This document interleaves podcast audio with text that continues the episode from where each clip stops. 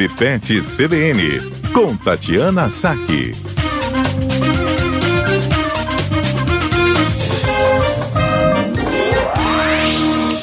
Clube Pet no ar e Tatiana Saque conosco, já ao vivo. Bem-vinda aqui ao nosso quadro para trazer o seu conhecimento e hoje nos orientar sobre as otites, que acabam atingindo cães e gatos, Tati? Cães e gatos, sem dúvida cães e gatos, mas os cães numa frequência um pouco maior é, do que os gatos, mas pode acontecer com as duas espécies.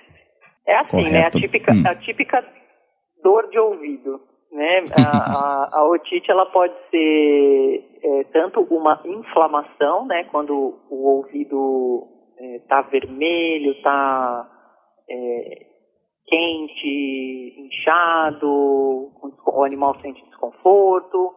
E, e, isso pode ou não estar associado com uma infecção, né? Que aí vai ter o componente aí de, de, de fungos ou bactérias.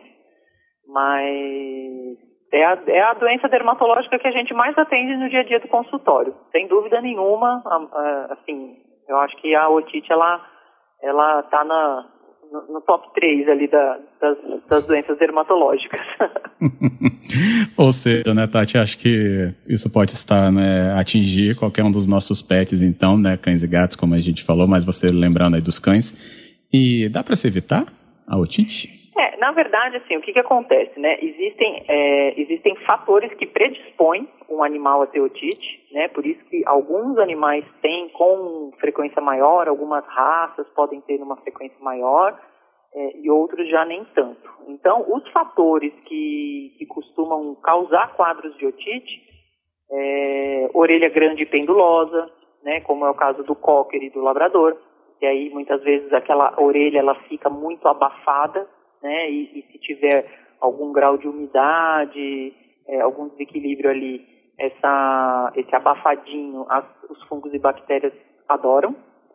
É, algumas raças podem ter os condutos auditivos mais estreitos do que o normal e aí ele não, ele não ventila também direito, né? E, aí isso costuma acontecer mais com os pugs, é, Sharpei também. É que Sharpei a gente quase já não vê hoje em dia, mas também pode ocorrer. Alguns animais têm produção excessiva de pelo dentro dos ouvidos e aquilo junta com uma secreção e acaba criando um ambiente propício né, para a proliferação de, de, de, fungos e bactérias. É, tem os parasitas, né, a sarna de ouvido é muito comum e, e ela dá uma coceira enorme e incomoda bastante o animal e pode acabar é, causando uma otite secundária. Os quadros alérgicos, aí são muito comuns. E aí a gente tem os animais que muitas vezes têm os problemas de é, otites de repetição, que a gente fala. São muitas otites.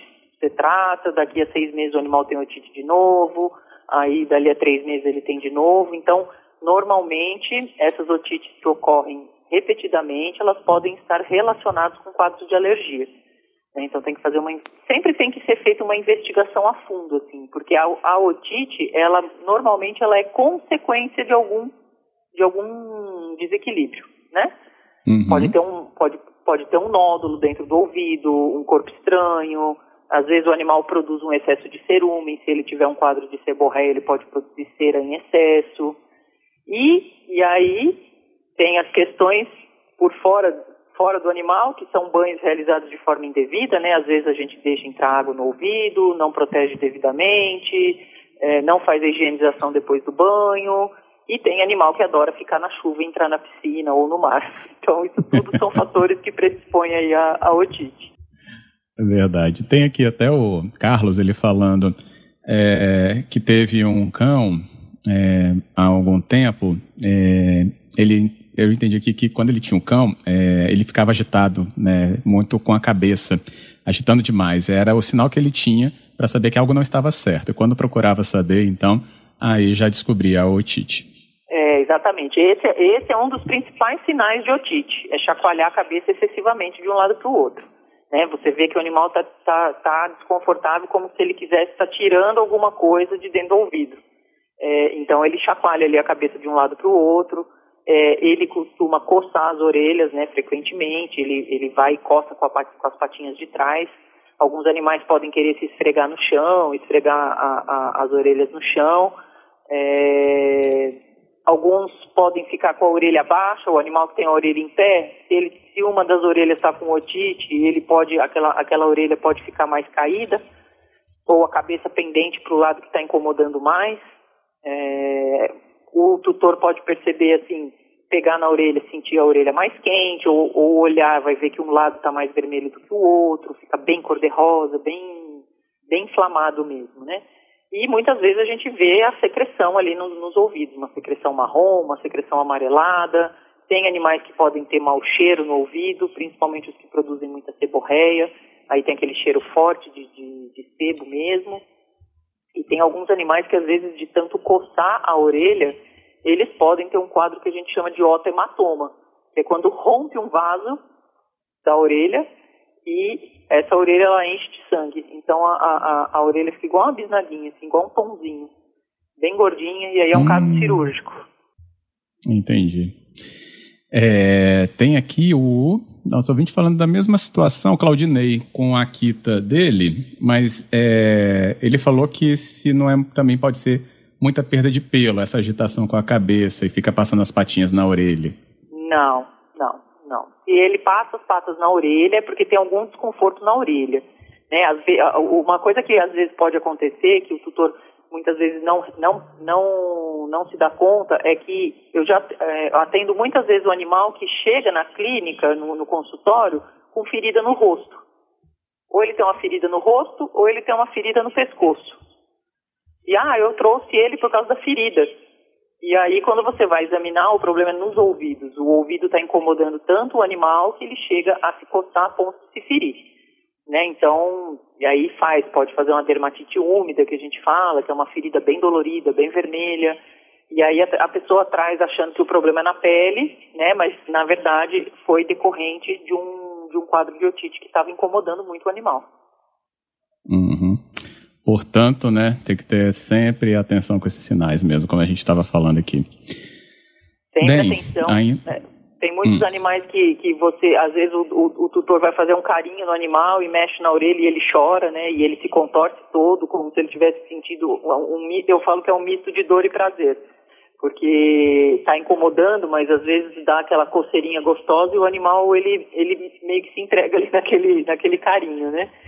Então, isso também é um sinal. Aí, aí o, o, tutor traz, ah, ele está com um incômodo quando eu mexo na, na, região das orelhas. É bastante comum. E assim, tem que ser levado ao veterinário para identificar qual é a causa e fazer o tratamento correto, né? Isso, sem dúvida, que o grande problema das otites é o tratamento indevido que, que muitos tutores fazem. É, aí até pode piorar, Tati? Pode piorar, pode se tornar uma otite crônica, pode, pode ser causada uma resistência antibiótico e antifúngico, que é perigosíssimo e aí nada pode resolver.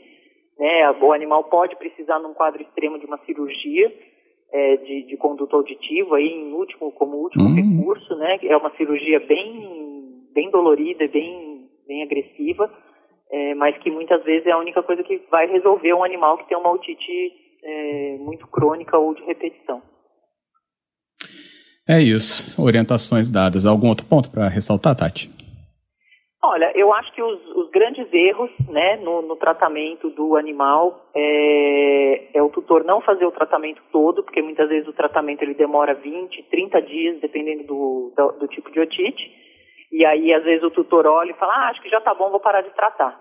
Né? É, esse é um ponto. E esses animais que muitas vezes têm otite de repetição, às vezes a pessoa vai e trata o ouvido dois ou três dias. Quando o animal está em crise, a hora que ele melhora, ele para o tratamento. Né? Então, isso pode realmente agravar bastante o quadro, tornar a otite intratável né? e causar essa resistência aos antibióticos que a gente tem que estar sempre preocupado. Com certeza, é isso. Tati, obrigado, viu, pela conversa hoje. Obrigada, Fábio. Até a próxima quarta.